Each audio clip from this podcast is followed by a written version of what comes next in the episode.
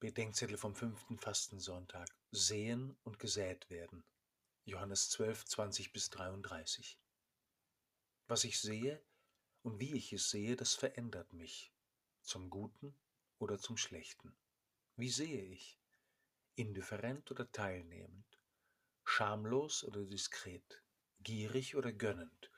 Glotzend oder ansehengebend? Einige Griechen wollen Jesus sehen, sagt das Evangelium. Da sagt Jesus, was es zu sehen gibt, dass der Menschensohn verherrlicht wird.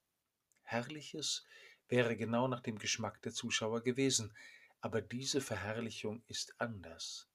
Sie beginnt damit, dass Jesus verworfen, getötet und in die Erde gelegt wird. Hier ist der Scheidepunkt.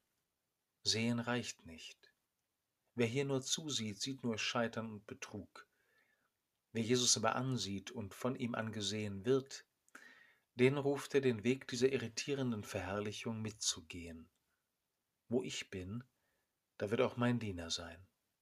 Christsein heißt nicht nur, Christus zu bitten, dort zu sein, wo ich bin. Christsein heißt, dahin zu gehen, wo Christus ist. So, sagt Jesus, machen das Leben und die Liebe Sinn, dass wir nicht nur säen, sondern gesät werden, wenn wir nicht fruchtlos bleiben wollen.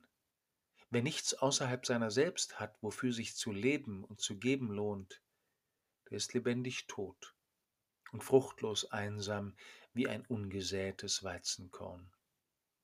Wen solches Mitgehen überfordert, der braucht Geduld, bis ihn jene paradoxe Anziehungskraft Gottes erreicht.